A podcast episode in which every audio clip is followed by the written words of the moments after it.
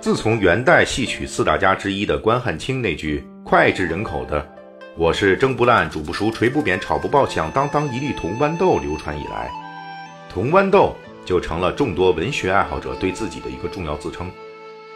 在微信上搜“铜豌豆”这个词，一粒铜豌豆、响当当的铜豌豆等等名字大把出现。这个铜豌豆本是关汉卿写的一首套曲《一枝花不服老》。所谓套曲，就是一个宫调下面多个曲牌构成。简单来说呢，就是一个曲子下面不同的章节，说的是同一个主题故事，但是不同章节用的格式和节奏不一样。一枝花是调子的名字，不服老是这个套曲的主题。我们先来看看在关汉卿的《不服老》同豌豆的完整上下文。我是个蒸不烂、煮不熟、捶不扁、炒不爆、响当当一粒铜豌豆。总子弟，美谁教你钻入它？锄不断、啄不下、解不开、顿不脱，慢腾腾千层紧套头。我玩的是梁元月，饮的是东京酒，赏的是洛阳花，攀的是章台柳。我也会围棋，会蹴鞠，会打围，会插科，会歌舞，会吹弹，会烟作，会吟诗，会双录。你便是落了我牙，歪了我嘴，瘸了我腿，折了我手。天赐予我这几般儿待征侯，尚兀自不肯休，则除自阎王亲自唤，神鬼自来勾，三魂归地府，七魄丧冥幽。天哪，那其间才不像烟花路儿上走。一直以来，学者们认为这一大段词就是关汉卿本人对自己的自画像。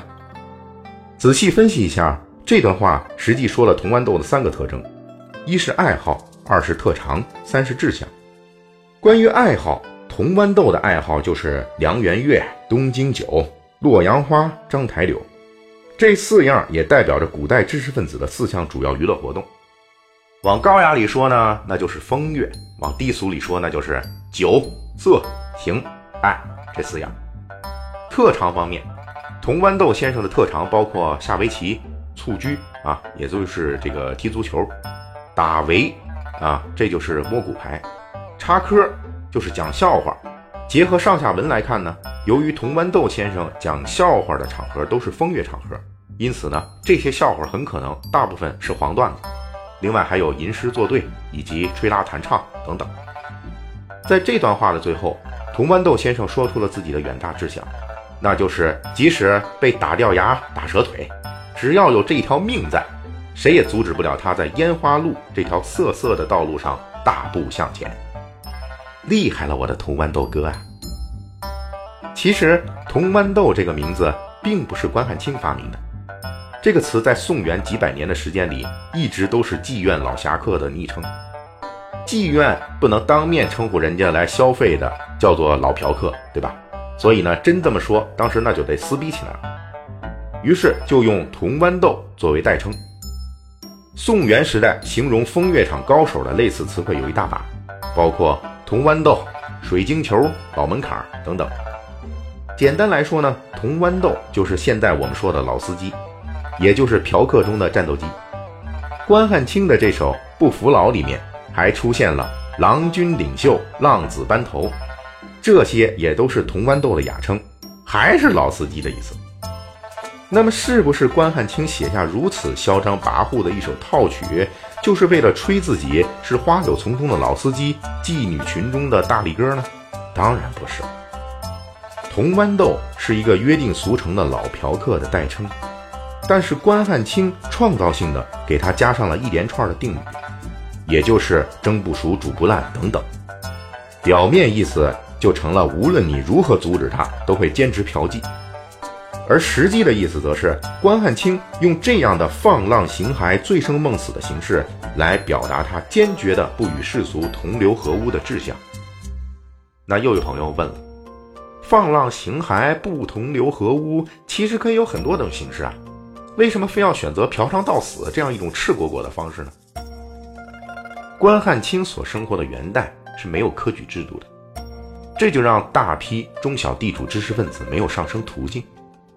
流连花丛就成了知识分子的一个无奈的去处。关汉卿又是做杂剧的高手，本身就跟当时的妓女这种特殊服务行业的从业人员有着千丝万缕的联系。关汉卿身处其中，既是无奈，也是发挥他的杂剧创造特长。他自己也有很多女性知己朋友，他的作品都是在替女性说话。在关汉卿生活的那个年月，普通人眼里的铜豌豆不是一个什么好的词汇，而关汉卿却把铜豌豆的自豪、不服老和意气风发写到了千古流传的套曲里，够不够叛逆？关汉卿做铜豌豆做到正气凛然，对女性平等交往，而不是当成玩物或者泄欲工具，够不够解放？身处青楼之地，不坠青云之志，跟刘勇一样。嫖娼了一辈子，作品传唱了十辈子，未来估计还会传唱不知道多少辈子，够不够嚣张？其实呢，欧洲文艺复兴的最初作品也都是从男女关系下三路开始的，这不是写卖肉小黄文刷粉，也不是在鼓吹人不沾污枉少年，而是从人性的角度突破封建和神学的封锁，重新认识自我的一个开始。